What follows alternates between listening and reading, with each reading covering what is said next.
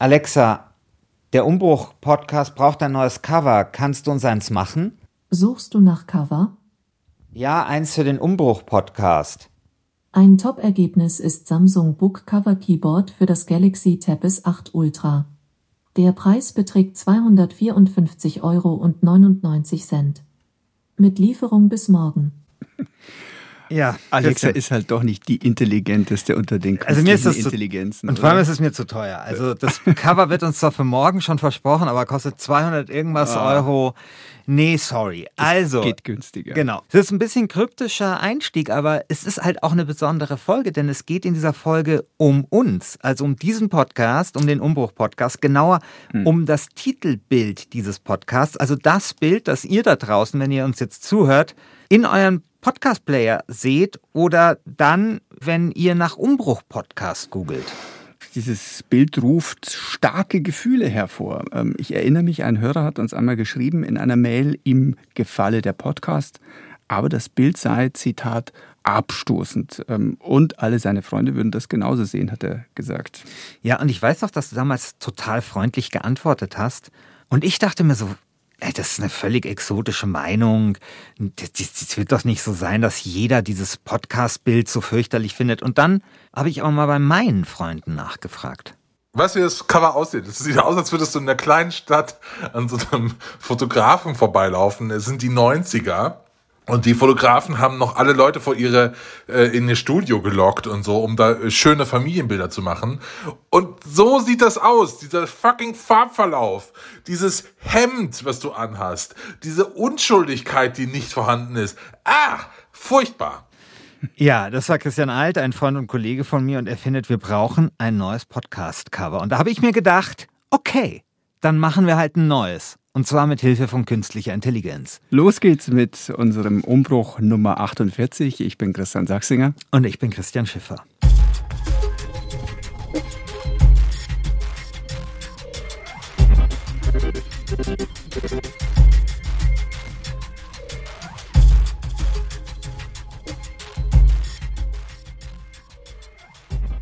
Christian, ich bin mir immer noch nicht so ganz sicher, ob dir die Dramatik der Umbruch Podcast-Cover-Situation schon vollumfänglich klar geworden ist. Mhm.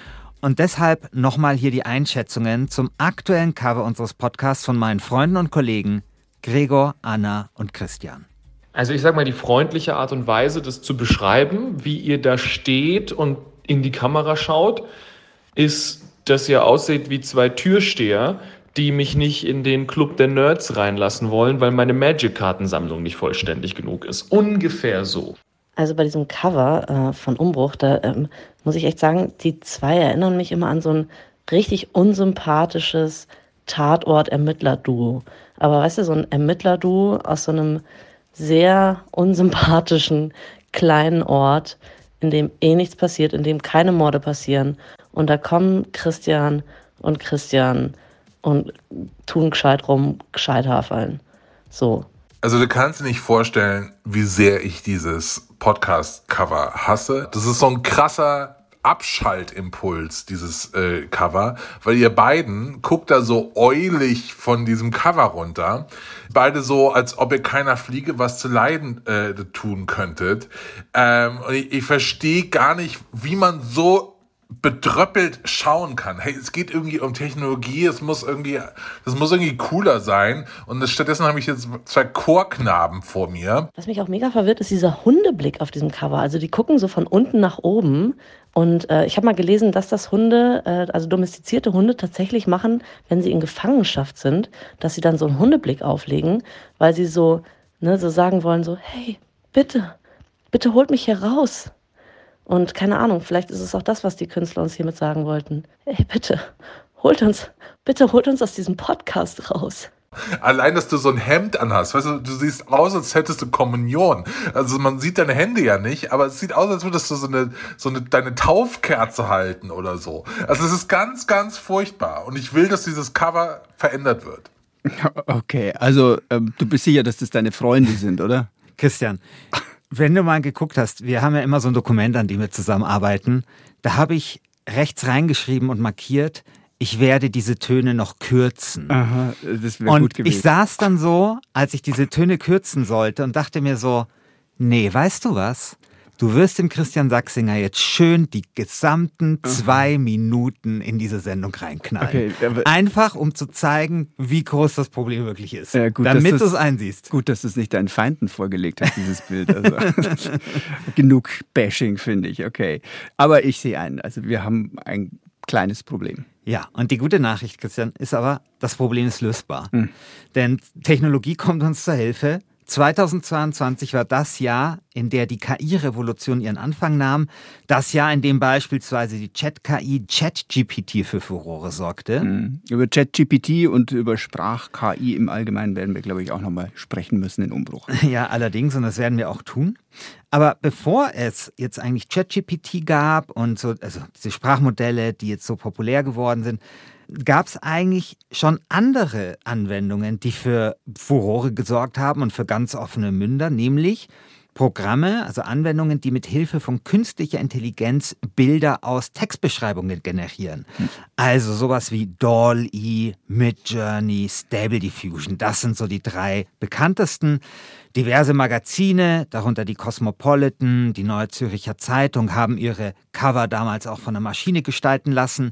Und im November 2022 hat ein Mann einen Kunstwettbewerb in Colorado gewonnen mit einem Bild, das in Wirklichkeit eine künstliche Intelligenz geschaffen hatte. Und das habe ich alles so mitbekommen und dachte mir, okay Leute, der Umbruch-Podcast bekommt ein neues Cover, aber eines, was der Kollege Computer erschaffen hat. Zack, bumm, fertig. Was soll da schon schiefgehen? Ich weiß es nicht. Hast du schon mal mit DALL-E gearbeitet, mit Midjourney oder Stable Diffusion? Ähm, ja, vor allem mit DALL-E. Das ist übrigens auch von OpenAI, jener Firma, die ChatGPT geschaffen hat und die ja inzwischen von Microsoft mehr oder weniger aufgekauft worden ist. Man muss sich dann nur registrieren bei DALL-E, ähm, Mailadresse eingeben, Handynummer angeben und äh, bestätigen und dann kann man schon rumprobieren. Und guck mal, ich habe äh, was mitgebracht. Ähm, Christian Schiffer im Porträt im Stil von Picasso. Finde ich nicht schlecht. Also Ist da- gut getroffen. Ja, die Nase da sehr gut. Also Genau. ich hab, ja, ich war, war beeindruckt. Oder auch hier nicht schlecht, Christian Schiffer auf einer Eisscholle, wie es Van Gogh gemalt hätte. Auch sehr schön. Schaut ein bisschen gruselig aus, aber okay. Oder hier, Christian Schiffer als Jack the Ripper. Finde ich eigentlich mein Favorite fast. Ja, also das ist, das ist super spannend. Ich meine, jetzt weiß natürlich die KI nicht genau, wer Christian Schiffer ist. Ich glaube, es gibt zu wenig Fotos von mir, fürchte ich. Ja. Aber man könnte mich auch äh, die KI mit meinen Bildern trainieren lassen. Das hat zum Ja. Beispiel ein Freund von mir mal gemacht. Ja. Also man kann das verbessern, aber ich bin trotzdem sehr zufrieden mit deinen Werken, die du nicht selber geschaffen hast, aber egal. Aber ich habe es immerhin rausgekitzelt. Genau. Also, was hast du denn da gemacht? Du hast ja wahrscheinlich einen Prompt eingegeben, ne? Prompt, genau. So nennt man die Textanweisung, die einer KI erklärt, was sie tun soll. Ähm, Ich habe eben, habe ja vorher gesagt, zum Beispiel eingegeben, ähm, zeige mir ein Porträtbild von Christian Schiffer im Stil von Van Gogh auf der Eisscholle. Und dann geht's los. Dann dauert es nicht lang, dann werden verschiedene Vorschläge sogar ausgespuckt. Und ähm, ja, das sind eben Bildbeschreibungen, diese Prompts, also das ist Text zu Bild. Ich gebe Text ein, Bild kommt raus. Genau, und das ist ja das, was dann auch so unglaublich Spaß macht. Man muss nichts mit PowerPoint oder irgendwas machen oder äh, Photoshop oder sowas, sondern man gibt einfach ein, was man sehen möchte. Und dann ist dieser magische Moment, wo man so wartet.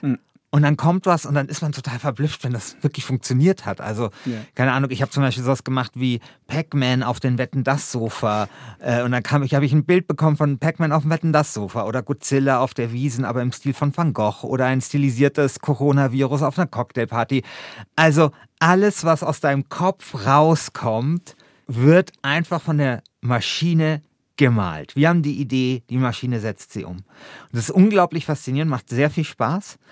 Und du hast mit DALL-E gearbeitet. Es gibt aber noch einen anderen Text-to-Bild-Generator, der sehr populär ist. Das ist Stable Diffusion und Vielleicht sollte man für alle, die diese Namen jetzt nicht äh, vom Hören her gleich wissen, wie man die schreibt, wir stellen das in unseren Shownotes unten rein und dann könnt ihr ähm, ganz schnell auch zu diesen KIs hinsurfen und findet sie ganz schnell in den Shownotes. Genau. Und das Besondere ist bei Stable Diffusion, das wurde in München entwickelt.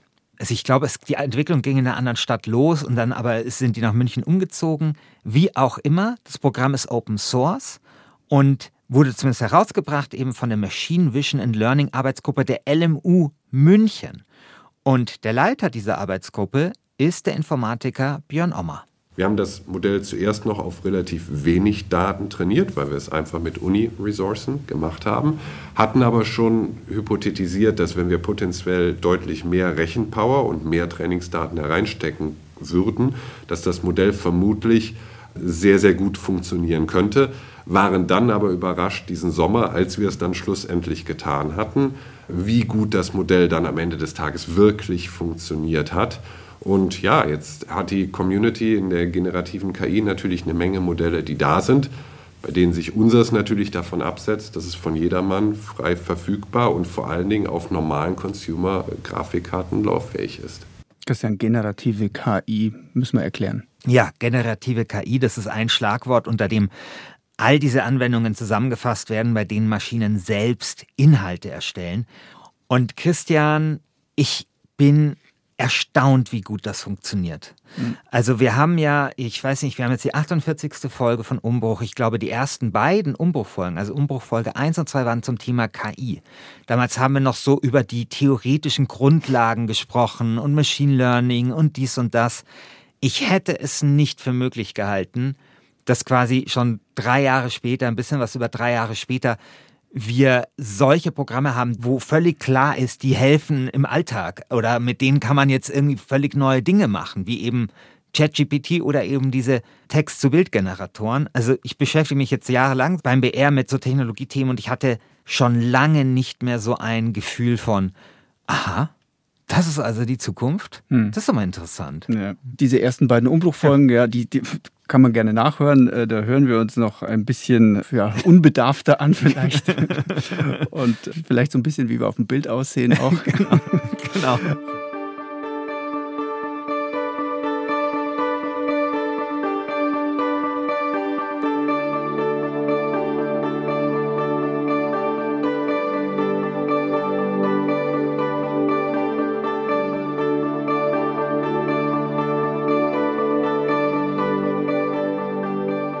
Plötzlich macht es Boom und plötzlich ist, ist es halt da in Alltag und Beruf. Und KI ist ein Gamechanger ja, für Gesellschaft, Industrie, aber eben auch für Kunst, Kreativität und Design.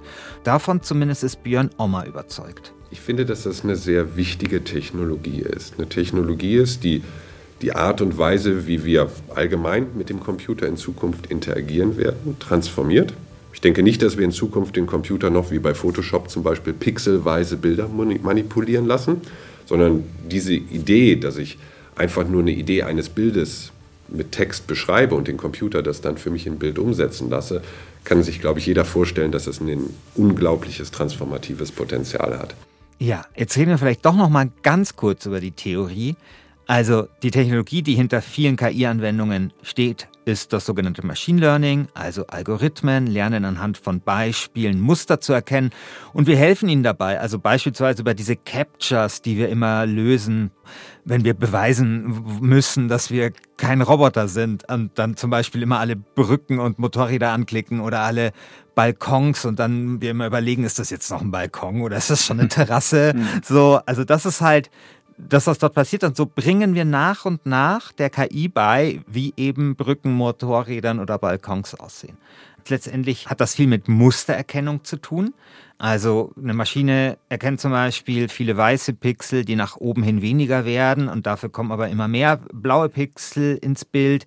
Das ist vielleicht ein Eisberg oder unten wenig rote Pixel, die dann aber nach oben hin mehr werden, außer in der Mitte. Das könnte ein Herz sein oder viele gelbe Pixel, die aber dann nach oben hin plötzlich zu weißen Pixeln werden. Das könnte ein Bier sein. So. Und jetzt gibt es aber ein Problem. Die künstliche Intelligenz weiß natürlich nicht wirklich, was ein Eisberg, ein Herz oder ein Bier ist und dann schummelt sie und es kommt zu Fehlschlüssen. Ja, eines der bekanntesten Beispiele ist, dass ähm, Huskies äh, von der KI in einigen Fällen als Wölfe identifiziert worden sind, weil Huskies genau wie Wölfe oft im Schnee fotografiert werden. Und wenn die KI dann mit solchen Bildern trainiert worden ist, dann denkt sie irgendwann, aha, irgendetwas Pelziges steht im Schnee, also muss es ein Wolf sein. Genau, sie achtet dann gar nicht darauf, wie das jetzt genau aussieht, das Tier, sondern sieht einfach so ja. Schnee und Tier. Und Midjourney, Dolly und die anderen sind eben kommerziell, aber Björn Ommer und sein Team wollten eben, dass Stable Diffusion nicht kommerziell ist, dass es Open Source ist, dass die Technologie offen ist, weil sie finden, dass die Technologie so viel Potenzial hat, dass sie der Allgemeinheit zugänglich gemacht werden muss. Ein Potenzial, bei dem ich denke, dass das nicht einigen wenigen Firmen vorbehalten werden sollte. Und ein Potenzial, was sich in der Zukunft mit Arbeiten, mit Forschung, die jetzt noch darauf aufbaut, sicherlich noch weiterentwickeln wird. Und das war der Punkt, wo wir überlegt haben, wie kann man dafür sorgen, dass zukünftig Forschung, die diesen Prozess weitergeht und weiterentwickelt, möglichst offen und in der Breite diskutiert werden kann dass in der Breite auch diskutiert werden kann, was die potenziellen Implikationen sind und wie forschungstechnisch damit umgegangen werden sollte. Ja, Christian, das finde ich auch ganz wichtig. Es ist eine ziemlich mächtige Technologie mit enormen Auswirkungen für die Gesellschaft und jede Form von KI, egal ob Text zu Speech oder Text zu Bild ähm, oder KI in der Gesichtserkennung oder was auch immer, ich glaube, da müssen möglichst viele gesellschaftliche Gruppen mitdiskutieren und es gibt ja auch eben jede Menge Missbrauchspotenzial. Ja, und das kann man sich ja hier auch ganz einfach vorstellen. Ne? Also, dass solche Tools verwendet werden, um, ja, also gefälschte Bilder ist irgendwie falsch, weil es sind ja gefälschte Bilder, aber halt mhm. manipulative Bilder ja. auszuspucken. Ja, stell dir Rechtsradikale vor, die müssen vielleicht schon gar nicht mehr mühsam per Photoshop Dutzende Flüchtlingsboote auf einem Mittelmeerstrand hinkleben, ähm, bevor dann ein Fake-Bild für Facebook herauskommt, sondern äh, das kann man ganz leicht von einer KI machen lassen und die einfach nur sagen, hey, mach mir ein Bild mit Dutzenden Flüchtlingsbooten, an einer mhm. Mittelmeerküste und zwar so realistisch wie möglich und zack ist es da und das nicht äh, einmal, sondern hundertfach, tausendfach und damit kann ich das ganze Internet überschwemmen, wenn ich will. Genau so ist es und äh, das ist tatsächlich ein Problem, das hat auch Björn Ommer in dem Interview hervorgehoben, das ihn sehr umtreibt. Mhm. Und deswegen auch die Überlegung, eben äh, das freizugeben, damit dann eben Forscher daran forschen können, um zum Beispiel sowas zu detektieren oder irgendwie damit arbeiten zu können. Also das ist tatsächlich eines der großen, großen Probleme, die jetzt schon so am Horizont erscheinen und über die viel gesprochen wird. Aber ich will ja KI für eines der hehrsten und unschuldigsten Ziele überhaupt einsetzen. Ich will ja einfach nur ein vernünftiges Cover für unseren Podcast haben. Und was habe ich da gemacht? Ja, so ein bisschen wie du. Ich habe dann VR-Brille im 80er-Jahre-Look eingegeben oder Computerbildschirm very stylish oder Computermaus Renaissance und manches sah sehr seltsam aus, aber alles sah weit besser aus als das aktuelle Cover. Also vor allem die Computermaus im Stil der Renaissance-Malerei. Also die hat es mir schon angetan. Aber trotzdem, das muss besser gehen. Und deswegen habe ich einen Freund gefragt, und zwar den Michael Förtsch. Michael Förtsch ist Redakteur beim Tech-Magazin 1E9. Mhm. Und das und war jetzt ein wohlgesonnener Freund, oder? Das war ein wohlgesonnener Freund. Und Michael ist so, weißt du, wenn irgendwo so ein neues Tech-Thema aufploppt, dann ist er der Erste, der damit rumspielt und darüber schreibt und wirklich so dieses Hands-on macht. Also nicht nur mhm. theoretisch, sondern es alles ausprobiert. Und das war auch jetzt so. Und du hast ja vorher so gesagt, was deine Prompts waren, ja, also was du dort eingegeben hast. Und ich habe gerade so ein bisschen gesagt, was ich eingegeben habe. Und gegen die Prompts von Michael ist es so wie Flohwalzer gegen so ein komplexes Präludium von Johann Sebastian Bach. Also in seinen Prompts, da waren dann so, die gegenüber viele Zeilen, die haben Klammern enthalten, senkrechte Striche und alles.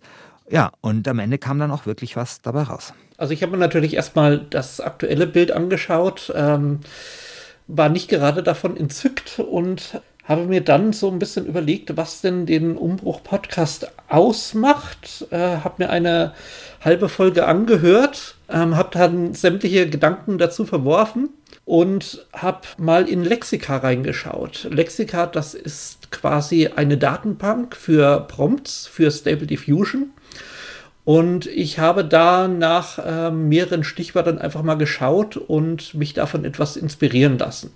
Also zum Beispiel Stichwörter wie Technologie, Cyberspace, ähm, Zukunft bzw. Future, äh, Humankind und alles, was da so ein bisschen darunter fällt. Habe mich da eben von einigen Prompts inspirieren lassen und dann einfach mal ein paar Bilder generiert und die schönsten davon rausgesucht. Ohne dabei jetzt allerdings äh, groß darauf zu achten, sondern einfach ähm, so ein paar Anregungen und Inspirationen und gefühlvolle Bilder liefern zu können. Also Das finde ich eigentlich schon wieder sehr interessant, dass man, um sozusagen eine KI anzuleiten, ein gutes Bild auszuspucken, schon wieder eine sozusagen Subwissenschaft äh, erlernen ja, ja. muss, um wirklich dann zu einem guten Ergebnis zu kommen. Also ja, Datenbanken für Prompts, äh, Lexika, Abs absolut. Also absolut. Also so einfach das auch ist, ist äh, wenn du es gut machen willst, musst du da schon ganz schön Hirnschmalz reinstecken. Es ist nicht alles so wie von selbst, ja.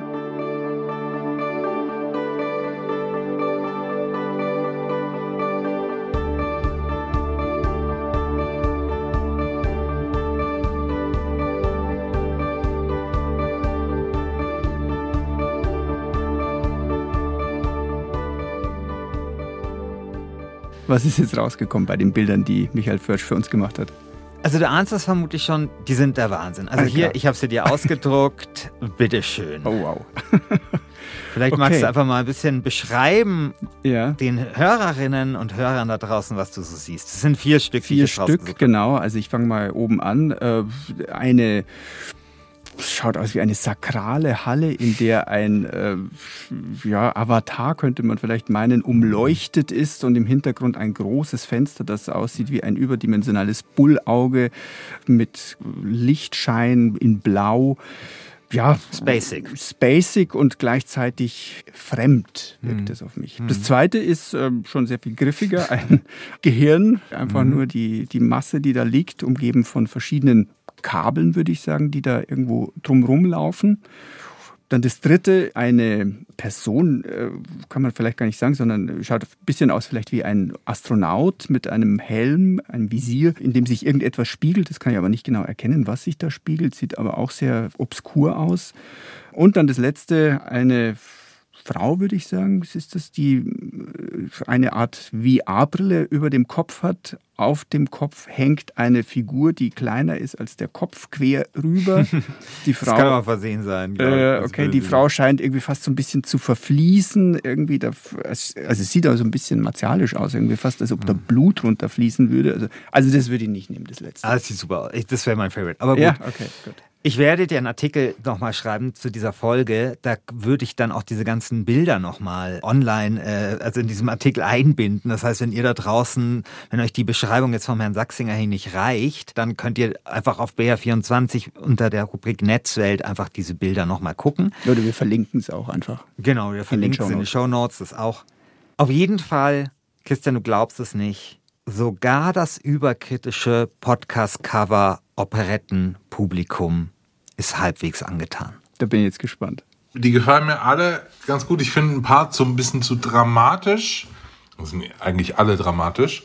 Aber das sieht schon 5000 Mal geiler aus als deine äh, Hackfresse vor diesem Fahrverlauf. Also von daher alles richtig gemacht. Also ich muss sagen, es sind jetzt vier Cover, vier mögliche neue Umbruch-Cover, die alle sowas von geiler sind als das alte Cover mit dem Foto von den beiden Hosts. Also mir gefällt vor allem das erste Bild, das äh, mit diesem Astronautenhelm und der technischen Spiegelung. Das ist wirklich cool. Also eine Million mal besser als euer jetziges. Ich würde mir nur Gedanken machen, ob man das dann wirklich benutzen sollte, weil dann muss man halt auch liefern. Ja, aber machen wir, oder? Challenge accepted. So. Okay, Christian, eigentlich könnte die Geschichte hier ja auch enden. Mhm. Ja? Also äh, unser Podcast kriegt jetzt einfach ein neues Coverbild, alles super. Wir lassen euch da draußen, liebe Umbruch-Community, einfach darüber abstimmen, welches. Bitte nehmt auf jeden Fall das, was Christian Sachsinger nicht wollte, nämlich so mit der Frau, die zerfließt. Fände ich super. Aufwendig war das Ganze übrigens nicht. Also der Michael hat da, glaube ich, so eine Stunde einfach dafür gebraucht. Und jetzt ist aber das große Problem. Ganz so einfach ist es halt dann doch nicht. Mein Name ist Spiridon Janakis. Ich bin Grafiker, Verleger und Agent. Ich arbeite seit über 15 Jahren mit professionellen Illustratoren und Künstlern aus allen Sektoren der Entertainment Industry und ich spreche mich offen gegen die unethische Nutzungsweise der Daten und Werke von Künstlern aus und hoffe, dass der entstehende Dialog dazu führt, dass dieser Bereich strenger reguliert wird, zugunsten der Künstler und Designer natürlich. Okay, also ich ahne schon, es gibt einen Stolperstein. Ja, es gibt einen Stolperstein, weil für uns mag das ja toll sein, dass wir jetzt endlich mal ein vorzeigbares Cover für unseren Tech-Podcast haben, aber viele Künstler, Designer und sonstige Kreative, die haben mit den neuen Kunstmaschinen ein echtes Problem. Also derzeit bedienen sich die sogenannten künstlichen Intelligenzen ein Material, das sie aus allen Ecken des Internet in ihren Datenbanken speichern und nehmen dabei keine Rücksicht auf Bilder, die urheberrechtlich geschützt sind. Nun ist das Problem nicht nur, dass Kunst betroffen ist, sondern auch Fotos von Mobiltelefonen und anderen Datenträgern, zu denen die Nutzer dieser Bildgeneratoren leider oft freiwillig den Zugriff erlauben, wenn sie die Nutzungsbedingungen nicht gründlich oder gar nicht durchlesen. Es gab auch einen Fall, in dem Kunst des im Oktober verstorbenen koreanischen Künstlers Kim Jong-gi in einer Datenbank eingespeist wurde und der Generator darauf trainiert wurde, Bilder zu erstellen, die seinem Stil ähneln. Und das nur wenige Tage nach dessen Tod. Dass dies pietätlos, aber auch vollkommen unnötig ist, muss ich wahrscheinlich nicht näher erläutern. Ja, also Dolly, Midjourney, Stable Diffusion und Co. trainieren eben an Bildern, die Menschen geschaffen haben und imitieren den Stil dieser Künstler. Und hier wird es dann, finde ich, ja, eigentlich philosophisch. Also da kann man sich so viele Fragen stellen. Also zum Beispiel, ist das Bild der künstlichen Intelligenz eine eigene Kreation? Stiehlt die künstliche Intelligenz wirklich bei den Kreativen oder lässt sie sich nur inspirieren, so wie, keine Ahnung, ein Kunststudent äh, auch seinem Vorbild nacheifert und dann eben den Stil imitiert und vielleicht weiterentwickelt? Ganz schön haarig, oder? Mhm finde ich auch. Es gibt da auch kein richtig oder falsch. Jeder Künstler, jede Künstlerin schaut sich ja auch Werke von mhm. Kolleginnen und Kollegen an und lässt sich davon inspirieren. Und äh, warum soll das also eine KI nicht dürfen? Und wenn man das verbieten will, ab welchem Ähnlichkeitsgrad zu menschlichen mhm. Werken ist es denn dann ein Verstoß?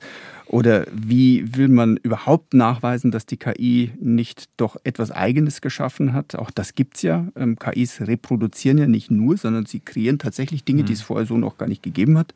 Mhm. Also die Antworten auf diese Fragen werden wahrscheinlich nur in einer mühsamen Auseinandersetzung geklärt werden können. Und ähm, es gibt ja deshalb auch schon erste Gerichtsprozesse bzw. Klagen. In Großbritannien zum Beispiel hat die Bildagentur Getty Images das Unternehmen Stability AI verklagt, das eine Kunst-KI betreibt. Und auch in den USA gibt es schon Klagen gegen Stability AI.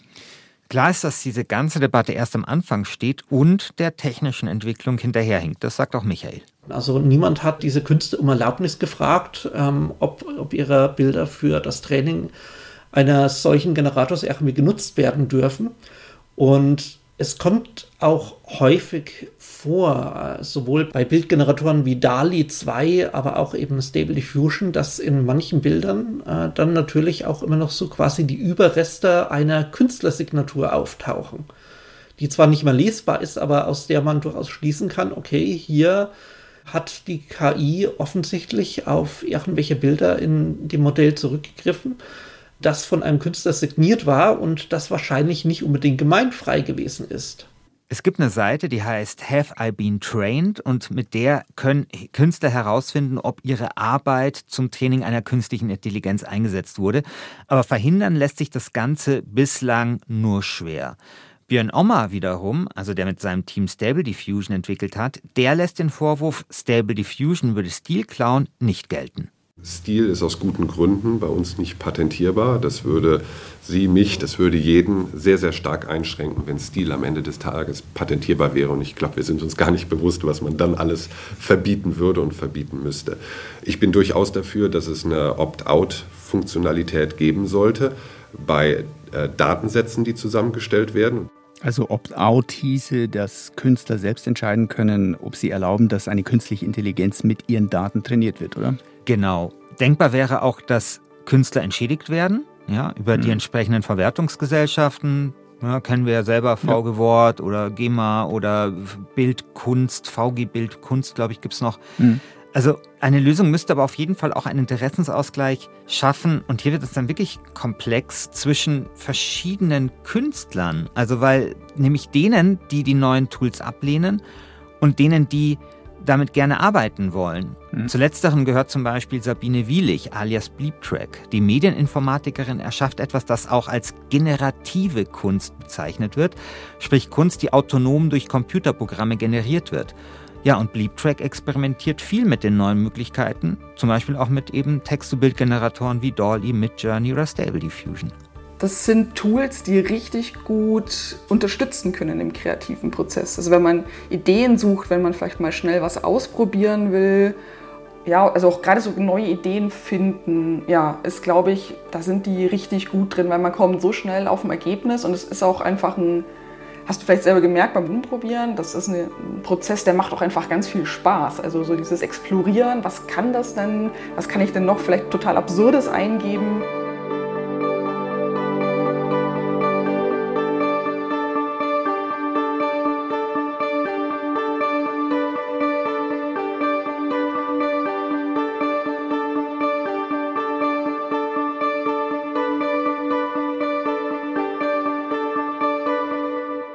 Also das Verhältnis zwischen menschlichen Künstlern und Maschinenkünstlern bleibt kompliziert.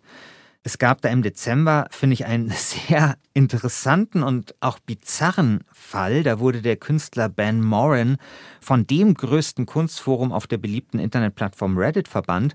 Und der Vorwurf war, ein Bild von ihm sei in Wirklichkeit von einer künstlichen Intelligenz gestaltet worden. Hm. Und Moran beteuerte dann seine Unschuld. Er legte dann auch Beweise vor, dass er das selber gemacht hatte, mit Hilfe von Photoshop und so weiter. Er hatte Dateien.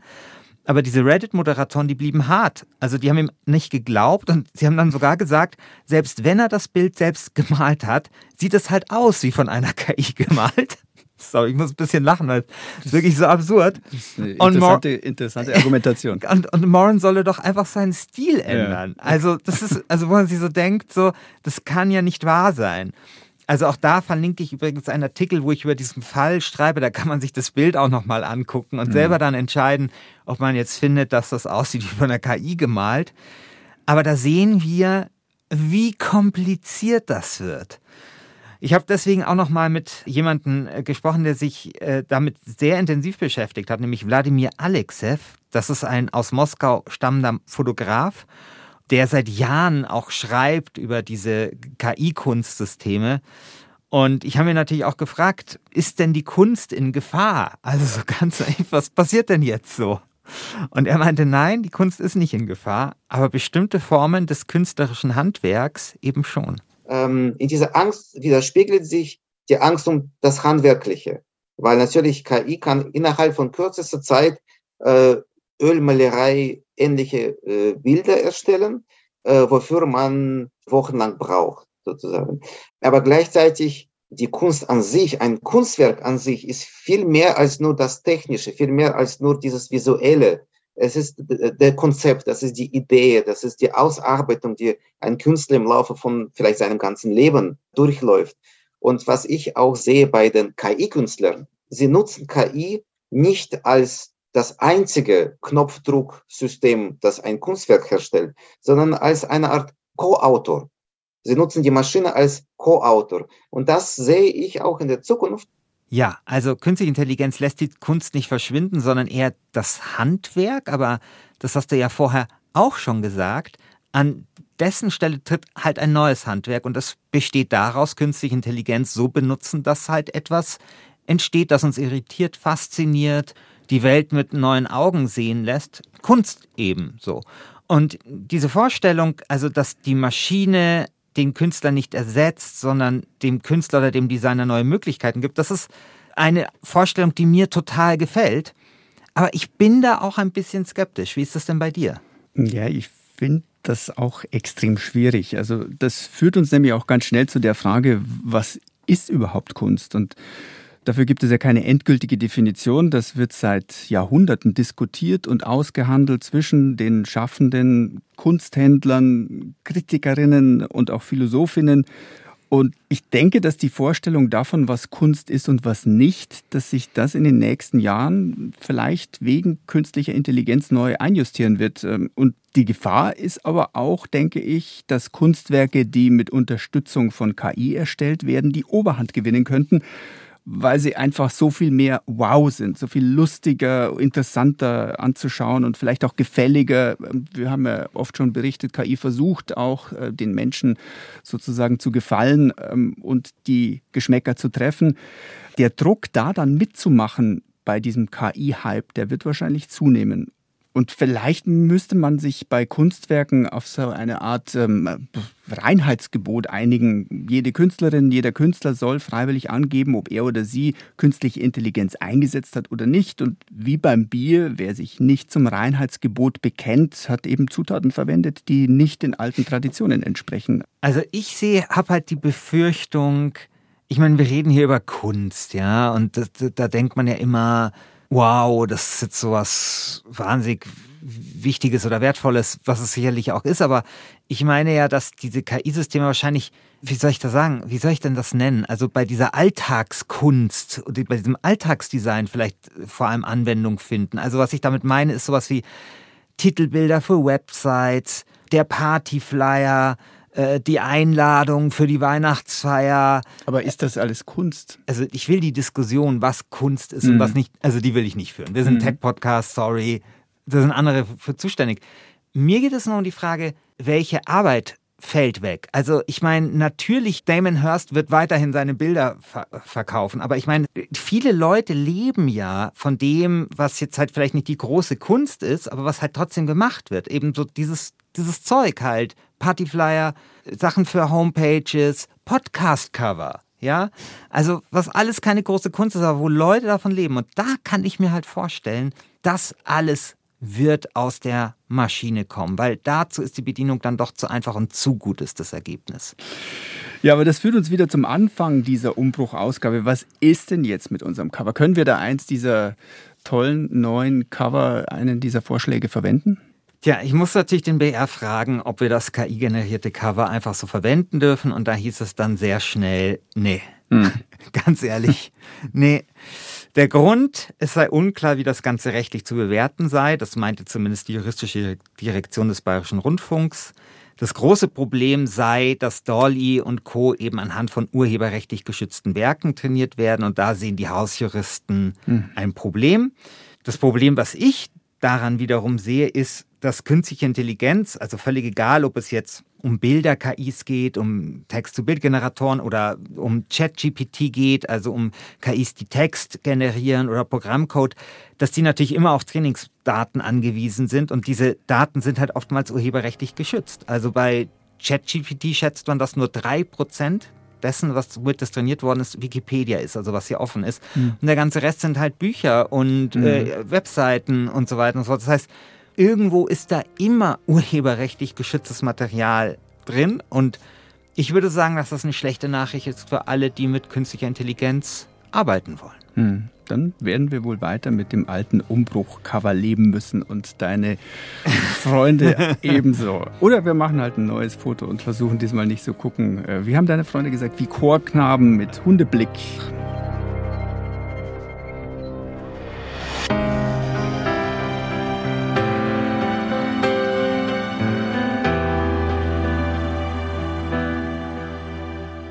Das war's mit der 48. Folge von Umbruch. Was gibt's denn beim nächsten Mal, Christian? Nächstes Mal geht's schon wieder um künstliche Intelligenz. Ah. Und schon wieder machen wir ein Experiment. Aber ich darf noch nicht verraten, äh, was für eins. Das ist nämlich noch sehr, sehr geheim. Ach komm. Das ist sehr, sehr geheim. Okay. Also, ich bin gespannt. Bis dann, euer Christian Sachsinger. Und euer Christian Schiffer.